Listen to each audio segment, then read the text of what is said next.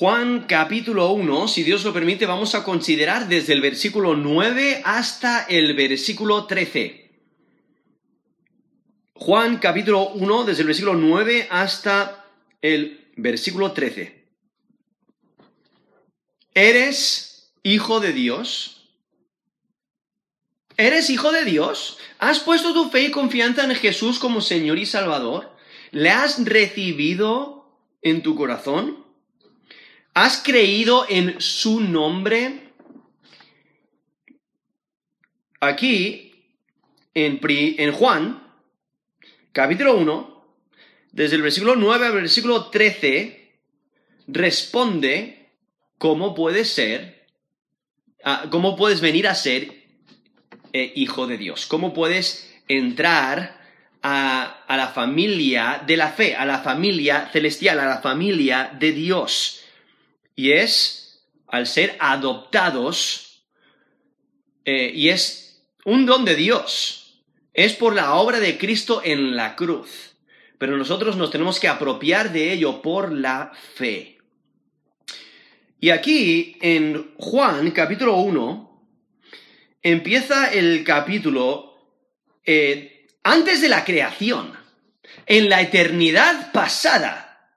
Y está hablando, eh, y, y, en el primer versículo nos menciona a dos personas que tienen la misma naturaleza, porque dice, en el principio era el verbo, y el verbo era con Dios, y el verbo era Dios.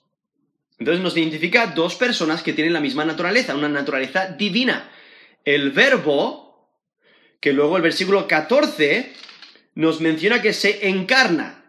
Porque en Juan 1.14 dice, aquel verbo fue hecho carne y habitó entre nosotros y vimos su gloria, gloria como del unigénito del Padre, lleno de gracia y de verdad.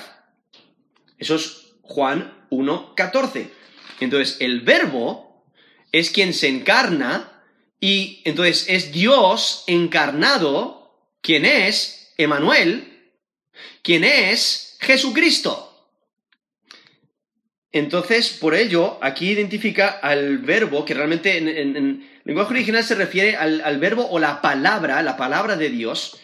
Y entonces Él es el verbo, Él es la palabra, y está con Dios, y es Dios. Ahí nos dice el versículo 1. Entonces, tiene naturaleza divina. Y entonces nos dice el versículo 2, este era en el principio con Dios. Todas las cosas por Él fueron hechas, y sin él nada de lo que ha sido hecho fue hecho. Entonces, el verbo tiene su función en la creación, ¿no? Es el, el, agente creador, donde Dios habla, ¿no? Su palabra crea, Él habla y crea. Todo, toda la creación, todo el universo. Y por eso dice, todas las cosas por Él fueron hechas y sin Él nada de lo que ha sido hecho fue hecho. En Él estaba la vida y la vida era la luz de los hombres. La luz en las tinieblas resplandece y las tinieblas no prevalecieron contra ella. Hubo un hombre enviado de Dios, el cual se llamaba Juan. Ahora está identificando a Juan el Bautista. Este vino por testimonio para que diese testimonio de la luz, a fin de que todos creyesen por él. No era él la luz, sino para que diese testimonio de la luz. Entonces, una de las funciones de, Juan el Bautista era dar testimonio de, el Mesías, ¿no? De la luz, de Dios encarnado. Eh, también una de sus funciones era de preparar el camino eh, para el Mesías. Pero viendo aquí, él es quien daba testimonio de la luz. Dicen en versículo 8, no era él la luz, sino para que diese testimonio de la luz. Y entonces, en versículo 9 dice, aquella luz verdadera que alumbra a todo hombre venía a este mundo. En el mundo estaba y el mundo por él fue hecho, pero el mundo no le conoció. A lo suyo vino y los suyos no le recibieron. Mas a todos los que le recibieron, a los que creen en su nombre, les dio potestad de ser hechos hijos de Dios los cuales no son engendrados de sangre, ni de voluntad de carne, ni de voluntad de varón, sino de Dios. Y entonces llegamos al versículo 14 que leí antes, donde dice que aquel verbo fue hecho carne y habitó entre nosotros y vimos su gloria, gloria como del unigénito del Padre, lleno de gracia y de verdad. Entonces aquí en Juan, capítulo 1, he leído desde el versículo 1 hasta el versículo 14, pero el texto, si Dios lo permite, que vamos a considerar desde el versículo 9 hasta el versículo 13, eh, vemos cómo nos, nos dice cómo podemos venir a, ser hijos de Dios. Ahora, en el versículo 9 dice, aquella luz verdadera. Entonces, la, luz verdadera que viene al mundo, que luego que le, identifica como el verbo.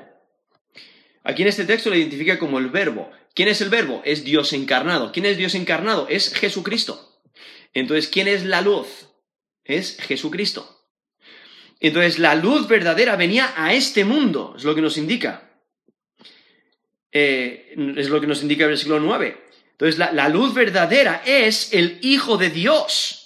Y es que la luz es verdadera porque es la revelación completa de la verdad de Dios. Por ello Jesús mismo dice en Juan 8:12, yo soy la luz del mundo.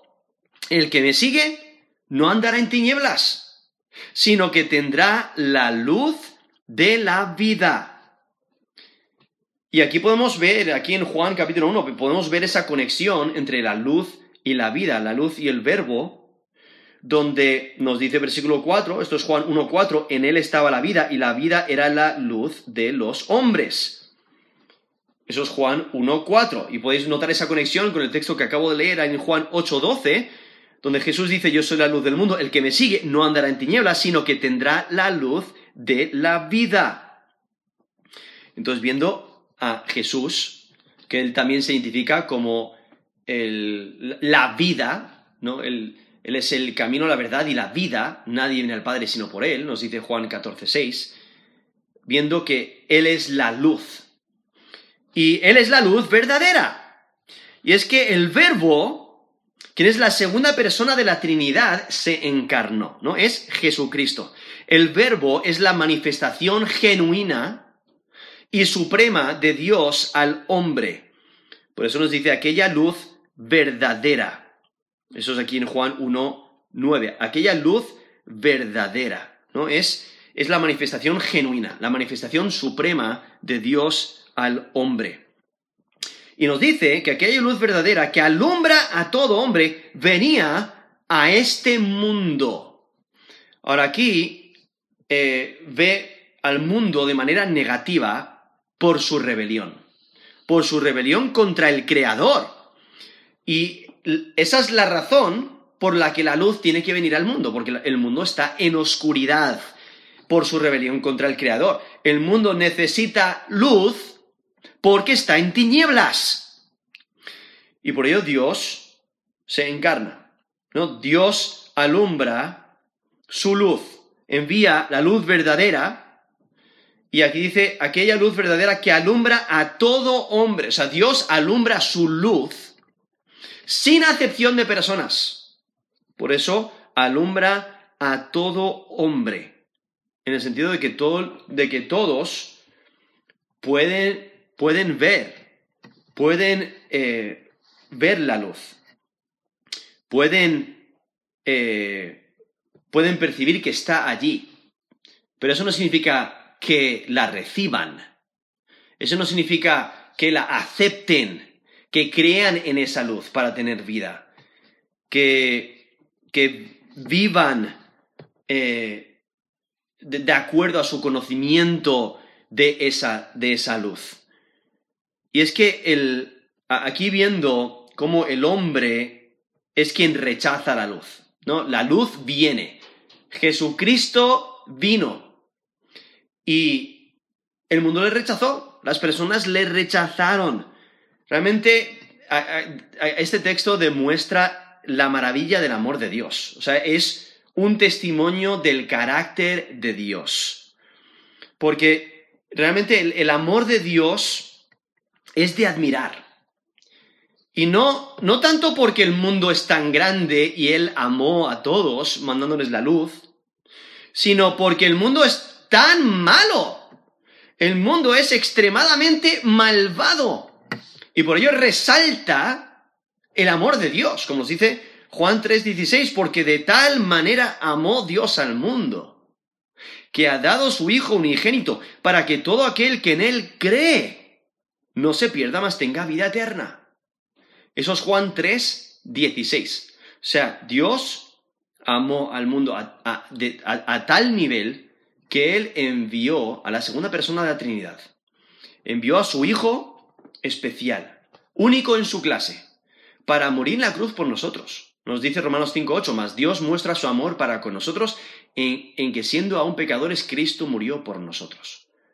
Eso es amor maravilloso, porque no lo merecemos. Y aquí vemos que la luz verdadera que alumbra a todo hombre venía a este mundo. ¿no? La luz verdadera ilumina. Se hace visible a todos los hombres y los divide. ¿Por qué los divide? Porque cuando Él se hace visible a los hombres, los hombres tienen que decidir si van a creer en Él, si, lo van si le, van a aceptar o no. Si le aceptan, se apropian de Él, de, su sacrificio en la cruz por ellos, se apropian por la fe de, de su obra en la cruz, de su pago por nuestro rescate. Pero si no se apropian por la fe, si no creen en Él, si no creen en su nombre, si no le aceptan como Señor y Salvador, lo que realmente están haciendo es rechazarle. Es lo que nos indica Juan 3:36, cuando dice, el que cree en el Hijo tiene vida eterna. Pero el que rehúsa creer en el Hijo no verá la vida, sino que la ira de Dios está sobre él. Entonces, el que cree, tiene vida eterna. Pero el que no quiere creer, ¿qué es lo que está haciendo? Está rehusando, está diciendo, no quiero creer. Y está rechazando, es rechazando la luz verdadera, está rechazando al Hijo de Dios, está rechazando al Salvador, está rechazando a Dios encarnado. Y por ello Juan 3, 19 al 21, dice, y esta es la condenación, que la luz vino al mundo y los hombres amaron más las tinieblas que la luz, porque sus obras eran malas. Porque todo aquel que hace lo malo aborrece la luz y no viene a la luz, para que sus obras no sean reprendidas. Mas el que practica la verdad viene a la luz, para que sea manifiesto que sus obras son hechas en Dios. ¿no? Ahí se puede percibir aquellos que reciben la luz y aquellos que rechazan la luz. Aquellos que reciben la luz van a la luz, quieren practicar la verdad, quieren que sus obras se vean porque practican las obras de la luz. Andan como hijos de luz. Y es por su fe, porque han recibido a Jesús como Señor y Salvador, han recibido la luz.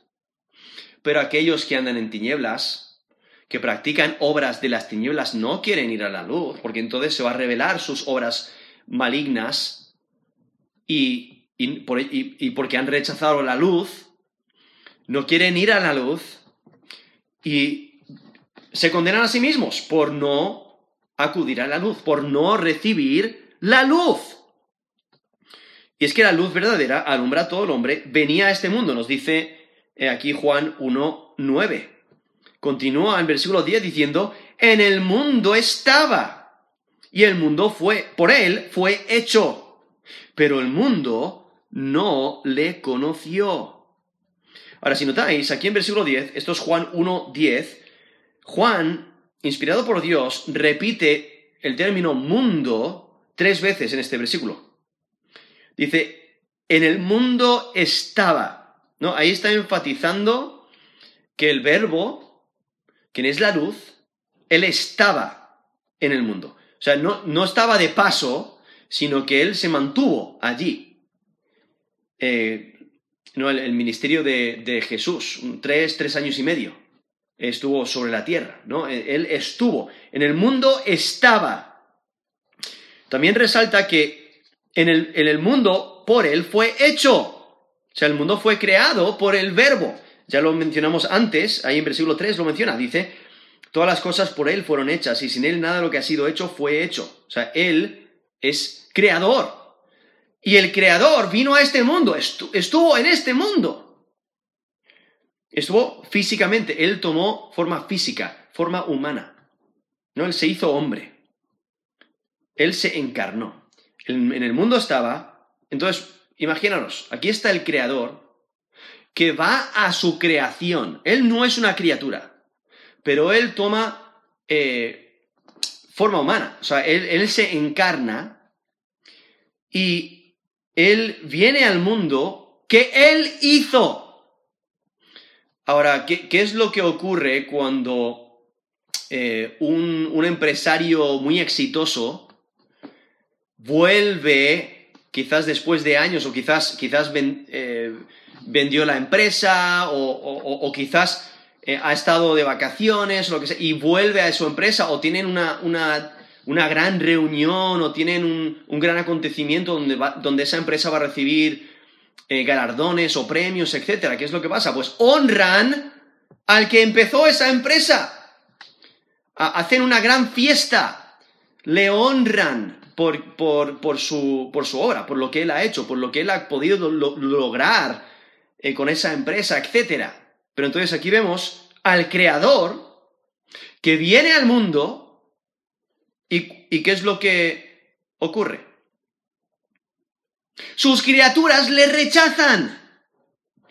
Eh, incluso ahí en la última frase del versículo 10 dice, pero el mundo no le conoció. Ahora, en este, en este caso, aquí usa, como mencioné, tres veces ese término mundo, pero aquí en este último, en esta última vez que lo usa, se refiere, o sea, cambia el significado un poquito porque ahora se refiere a las personas pero el mundo no le conoció. O sea, y ese conocimiento va más allá de un conocimiento intelectual.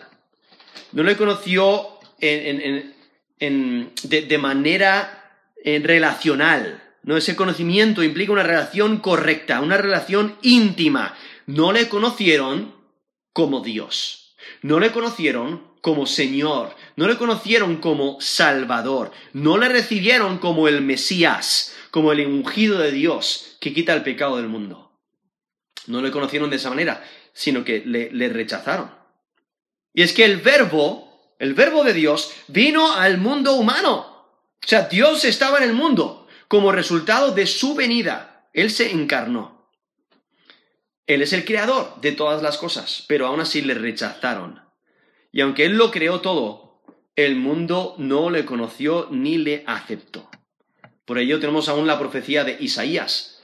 En Isaías 53, versículo 3 dice, despreciado y desechado entre los hombres.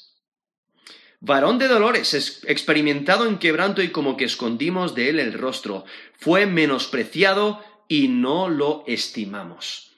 Eso es Isaías 53, versículo 3. Esa es la profecía de Isaías, del siervo de Yahweh, que va a ser despreciado y desechado, y luego, al considerar los evangelios, podemos ver el rechazo que el, mundo tuvo hacia Jesús. la, gran mayoría de personas le rechazó. Y entonces en versículo 11 dice, eh, volviendo aquí a Juan 1.11, a lo suyo vino y los suyos no le recibieron. O sea, no le aceptaron, no, no le recibieron para tener comunión con Él. Este, este versículo realmente resalta la tragedia, la tragedia del rechazo. Él vino a lo suyo, o sea, a lo suyo vino, a su creación. Vino, pero le rechazaron. El verbo fue a aquellos que le debían de conocer, pero no le recibieron. Él se encarnó y, fue a, la nación de Israel. Y hay que recordar, Israel fue el pueblo que Dios escogió para que fueran su pueblo. Él les dio su palabra, les dio su ley, sus escrituras. Les mandó sus profetas. toda esta revelación divina. Eh, ellos debían de haber reconocido al Mesías.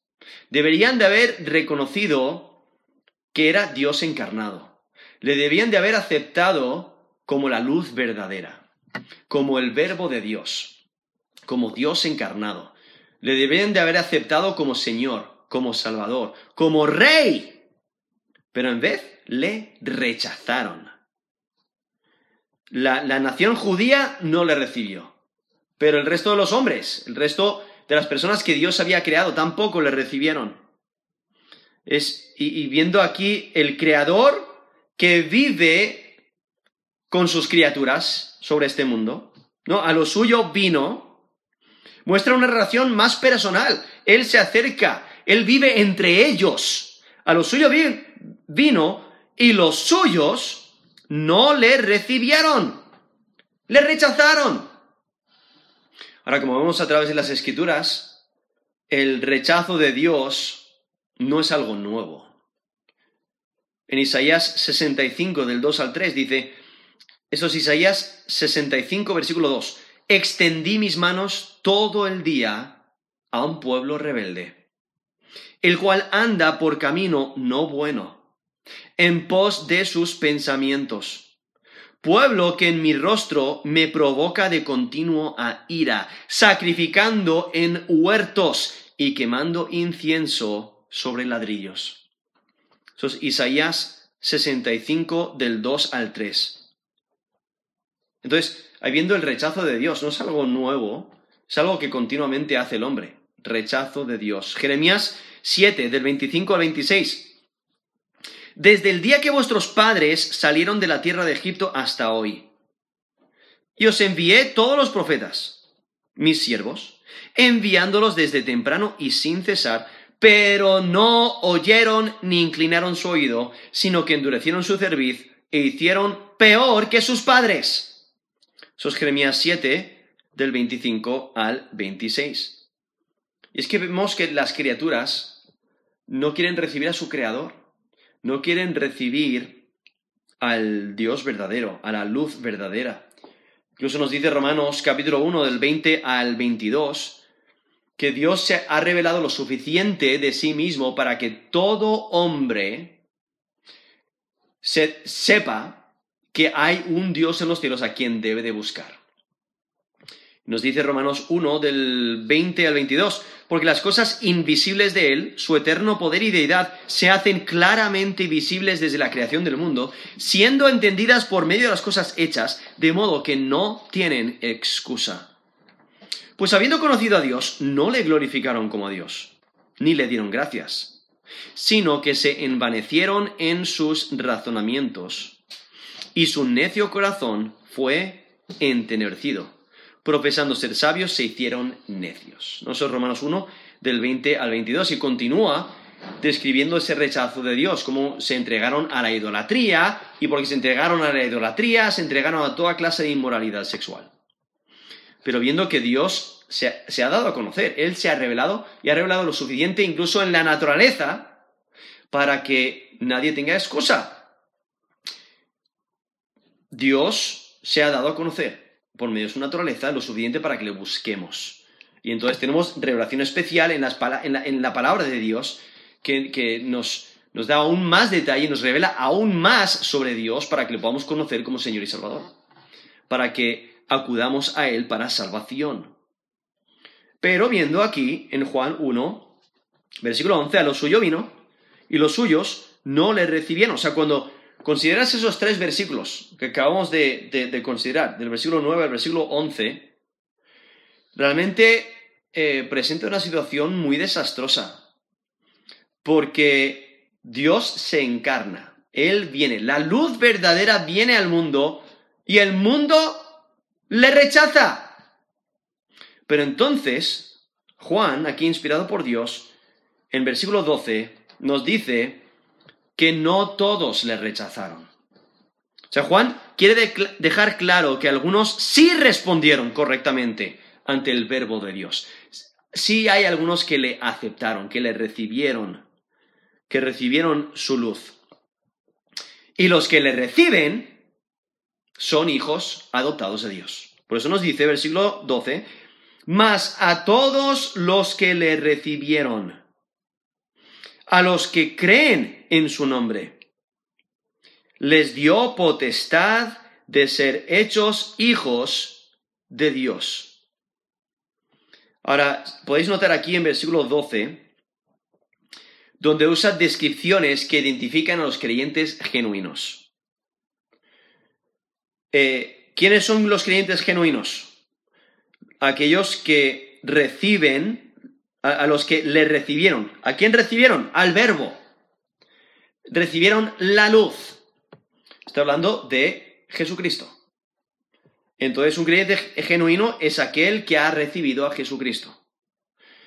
Y implica una relación implica un conocimiento especial, el creer en Él por su carácter, por quién Él es, el creer en su obra en la cruz, el, creer en Jesús como Señor y Salvador. Dice más a los que le recibieron, a los que... Y entonces, eh, ahora describe lo mismo de otra manera, a los que creen en su nombre. O sea, aquellos que creen en su nombre también identifica a los creyentes genuinos. El nombre, especialmente en la antigüedad, tiene mucho más significado de lo que le damos hoy en día. Porque un nombre identifica a una persona, identifica su carácter, sus atributos. Porque cuando alguien te dice el nombre de una persona a quien conoces, tú automáticamente piensas en tu mente, piensas en, esa persona. Piensas en su apariencia, piensas en su carácter, piensas quizás dónde vive, de qué trabaja o qué es lo que hace, qué habilidades tiene, etc. No piensas en la persona, entonces el nombre representa a la persona. Y entonces, en la mentalidad eh, antigua e incluso hebrea, eh, pues era así. Eh, el nombre representaba a la persona, todos sus atributos, todo su carácter, todo quién es. Entonces, el nombre de Dios, el nombre de Jesucristo, el nombre del verbo, la luz, ¿no? Representa su carácter, quién Él es. Entonces, al creer en Él, es creer en, en quién Él es. Que Él es Dios encarnado, que Él es Señor y Salvador. Entonces, por ello, identifica a un creyente genuino, aquel que cree en su nombre. Y entonces dice, les dio potestad de ser hechos hijos de Dios. Y otra vez, hijos de Dios identifica a un creyente genuino, aquel que ha sido adoptado en la familia de Dios. Ha sido adoptado porque ha creído en Jesús como Señor y Salvador y Dios le ha adoptado para ser su hijo y por ello refleja el carácter de Dios, refleja su naturaleza, ah, refleja su relación con Dios, al igual que eh, un, hijo refleja a su padre. ¿no? una hija refleja a su madre. No puedes ver, ves, ves a una madre y una hija caminando por la calle y lo, más probable es que puedas decir, ah, mira, madre e hija. ¿Por qué? Porque se parecen. Eh, incluso de la manera que hablan o de la manera que hacen las cosas o algunas características o eh, etcétera, pues, pues ah, les identifica como, como que tiene una relación de madre e ¿no? Por ejemplo. Eh, es la misma idea. Un hijo de Dios refleja a su, Padre Celestial. Y entonces, aquí nos dice en Juan 1, 12, más a todos los que le recibieron, ¿no? A todos que le aceptan. Dice, a los que creen en su nombre, les dio potestad de ser hechos hijos de Dios.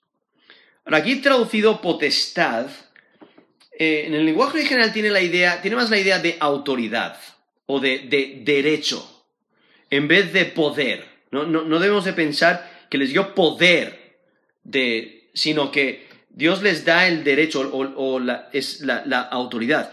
Eh, básicamente Dios da a aquellos que le reciben, Dios en su gracia les da a los creyentes el estatus de ser hijos de Dios. Les da ese derecho, el, derecho de estatus, la autoridad de, de, ser hijos de Dios. Les da ese estatus, ¿no? Y por ello es algo que Dios da. ¿A quiénes? A aquellos que creen, aquellos que, que son de fe, aquellos que reciben al Hijo como Señor y Salvador.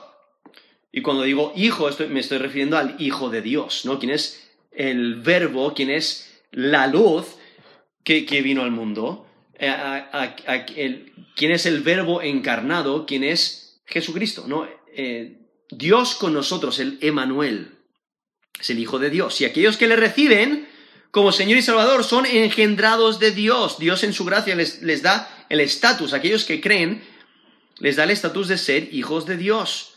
Y entonces básicamente Dios les adopta. Adopta a aquellos que creen en el nombre de Jesucristo. Le adoptan para ser parte de su familia, para ser sus hijos. Los que creen en Jesucristo reciben esa adopción. Nos dice Juan 5:24, de cierto, de cierto os digo, el que oye mi palabra y cree al que me envió tiene vida eterna y no vendrá a condenación, mas ha pasado de muerte a vida. Entonces, al creer en Jesús como Señor y Salvador, cambia nuestro estatus. Ya no pertenecemos al reino de las tinieblas, sino ahora al reino de la luz.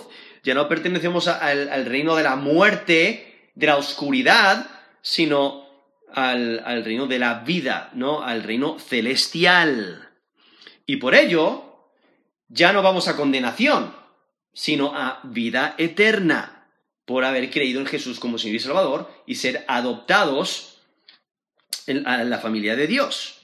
Y por eso nos dice aquí Juan 1, 12, más a todos los que le recibieron, a los que creen en su nombre, les dio potestad de ser hechos hijos de Dios. Ahora, el versículo 13 ahora nos presenta otra forma de describir a aquellos que aceptan el verbo de Dios, pero responde a la pregunta, porque quizás alguien dice, pero espérate, ¿cómo puede ser que una persona, cómo puede una persona ser, venir a ser parte de la familia celestial? O sea, a ser adoptados, ser hechos hijos de Dios. Y entonces en versículo 13 dice, los cuales no son engendrados de sangre, ni de voluntad de carne, ni de voluntad de varón, sino de Dios. Ahora, si notáis, aquí el origen de los hijos de Dios lo describe tres veces de manera negativa y una de manera positiva. Porque dice, eh, no tres veces, básicamente, dice, no son engendrados de sangre, ni de voluntad de carne, ni de voluntad de varón. Pero luego dice como sí, dice, sino de Dios. Entonces, engendrados de Dios. Es, eh, básicamente lo que está diciendo es, es que eh, no es por voluntad o no es por iniciativa humana. No es nada que el hombre pueda hacer, sino es obra de Dios. Dios es quien obra el milagro. Dios es, el que da nueva vida. Es el que da ese nuevo nacimiento. Y por eso nos dice, versículo 13, los cuales no son engendrados, en el sentido de, que, de que, toman vida o, de que tienen nacimiento, ese nuevo nacimiento, eh, no es por ser engendrados de sangre, dice, los cuales no son engendrados de sangre, y ahí básicamente está pensando en lo que es un linaje natural, ¿no? una ascendencia o una raza. Hay que pensar que los israelitas pensaban, ah, bueno, nosotros somos hijos de Abraham. O sea, nosotros podemos ver que somos descendientes, tenemos incluso todos los registros, eh, todas las listas de nombres que nos identifican como hijos de Abraham. O sea, somos descendientes de Abraham. Entonces, por la sangre, nosotros somos hijos de Dios. Porque por nuestra ascendencia, ¿no? Por, eh, por, nuestra, por nuestro linaje natural. Pero aquí, Juan, inspirado por Dios, lo está poniendo muy claro. No, no, no. Eh, esa no es la manera. los cuales no son engendrados de sangre, ni de voluntad de carne. Y aquí, realmente esa voluntad de carne se está refiriendo al deseo sexual, ¿no? A relaciones sexuales. Entonces, no puedes venir al, a, ser parte de la familia de Dios o ser hijo de Dios por relaciones sexuales, no. No, no, no. Dice, ni de voluntad de varón. Y aquí, eh, cuando dice voluntad de varón, eh, se está refiriendo a, la voluntad del varón, a la voluntad del líder de la familia. Eh, como en, una sociedad patriarca, ¿no? El, padre es el que decide, y bueno, incluso de acuerdo a las escrituras, ¿no? El, el padre tiene esa autoridad que Dios le ha dado, el líder de la familia, el, al varón, pero tampoco viene por la voluntad del varón. O sea, un hombre no puede decidir, sí, eh, vamos a ser parte de la familia de Dios. No, porque aquí realmente está descartando toda iniciativa humana. No lo puedes hacer con tus recursos. No puedes llegar a ser parte de la familia de Dios por tus méritos, por tus buenas obras. No puedes lograr admisión a la familia celestial por tus méritos. Eh, en Efesios 2, del 8 al 9, dice, porque por gracia sois salvos por medio de la fe. Y esto no de vosotros, pues es don de Dios, no por obras, para que nadie se gloríe. Eso es Efesios 2, del 8 al 9. O sea, es por gracia, es por la fe, no es por obras. No es por ninguna clase de mérito que puedas tener. Y aquí está dejando muy claro que es exclusivamente por la voluntad de Dios. Quizás hemos escuchado a personas hablar de esa manera, decir, ah, bueno, yo soy salvo porque mi familia es muy religiosa. O porque mi abuela eh, eh, vivía eh, casi en la iglesia, iba todos los días hacía tan, rezaba tanto, etc. O mi familia donó un montón de dinero a la iglesia, entonces nosotros estamos bien. O, o quizás, etc. ¿no? Lo que hemos hecho de manera religiosa y la, gente intenta como que calmar, calmar esa, esa incógnita que tienen, esa eh, calmar esa conciencia eh, y, quieren pensar que están bien con Dios, simplemente por, como aquí, eh, por sangre, por voluntad de carne o de voluntad de varón, o por alguna clase de mérito, alguna iniciativa que han tenido, etcétera, pero aquí deja muy claro, no, para nada, es imposible de esa manera. Incluso cuando Nicodemo habla con Jesús en Juan 3, él le cuesta un poquito entender el nuevo nacimiento, este nacimiento espiritual.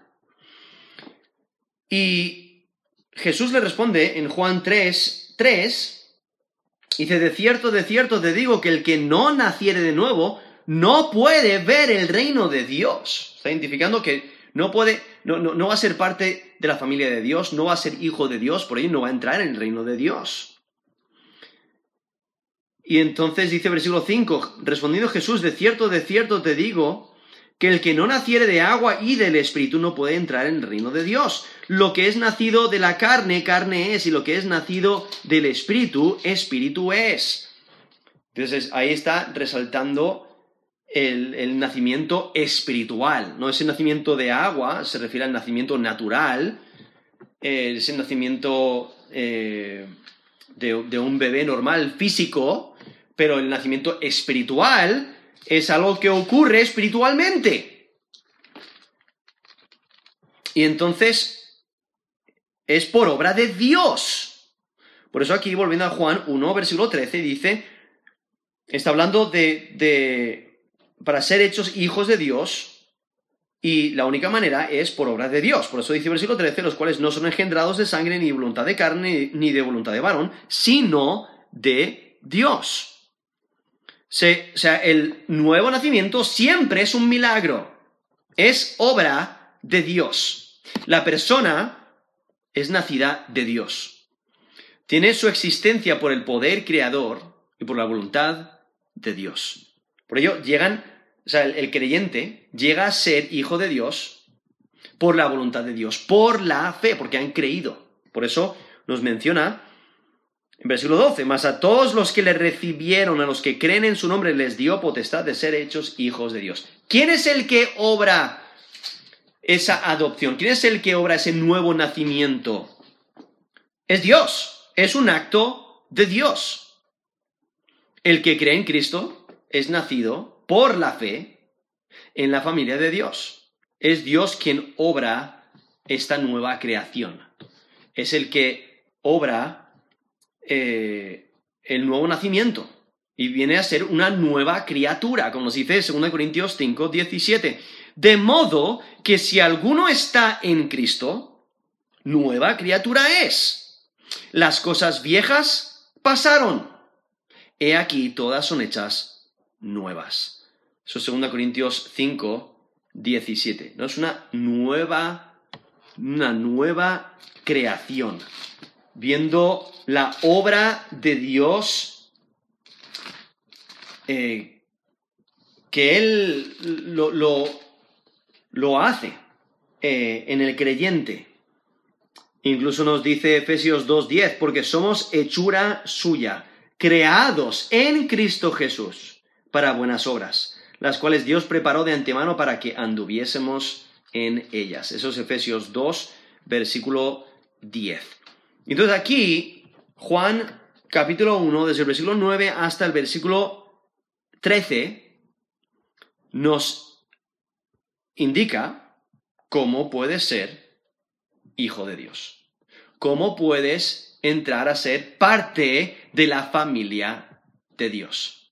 Y es al creer en Jesús como Señor y Salvador. Es al recibir la luz verdadera al no rechazarla, sino al recibir el verbo de Dios, quien se encarnó, quien es la luz del mundo, quien es eh, la vida. ¿no? Él es el camino, la verdad y la vida. Y nadie viene al Padre si no es por Él, nos dice Juan 14:6. Entonces, la, la única manera en que puedes venir a ser hijo de Dios es al creer en Jesús como Señor y Salvador, al recibirle, al aceptarle, al tener una relación con Él. No es un simple conocimiento de, de su historia o de que Él existió o de que, de que Él... Eh, de que Él es Dios y quizás solamente creer las, las escrituras, sino es realmente creer de corazón, porque en Santiago 2.19 nos dice que, o sea, simplemente creer en Dios no es suficiente. Nos dice Santiago 2.19, tú crees que Dios es uno, bien haces, también los demonios creen y tiemblan. Entonces, eso es Santiago 2.19 diciendo, mira, los demonios, ellos creen en Dios, ellos saben que Dios existe, pero eso no es suficiente para la salvación. O sea, el conocimiento tiene que ser más que solamente un conocimiento intelectual. Hay que, creer de corazón y hay que aceptar, hay que recibir a Jesús como Señor y Salvador y tener un conocimiento íntimo. Y, al creer en Jesús, al recibirle, al creer en su nombre, entonces ahí es cuando Dios, en su gracia, nos adopta y nos da este estatus, nos da esta, esta potestad de ser hechos hijos de Dios. Y por ello, esa pregunta, ¿eres hijo de Dios? Considera, considera tu relación con Dios, considera tu relación con Jesús, considera si realmente has aceptado la luz, si estás cómodo con la luz, si, o, si eh, cuando eh, escuchas sobre la luz, cuando escuchas sobre Jesucristo, no quieres tener nada que ver con ello. Porque nos dice Juan 3, 19 al 21.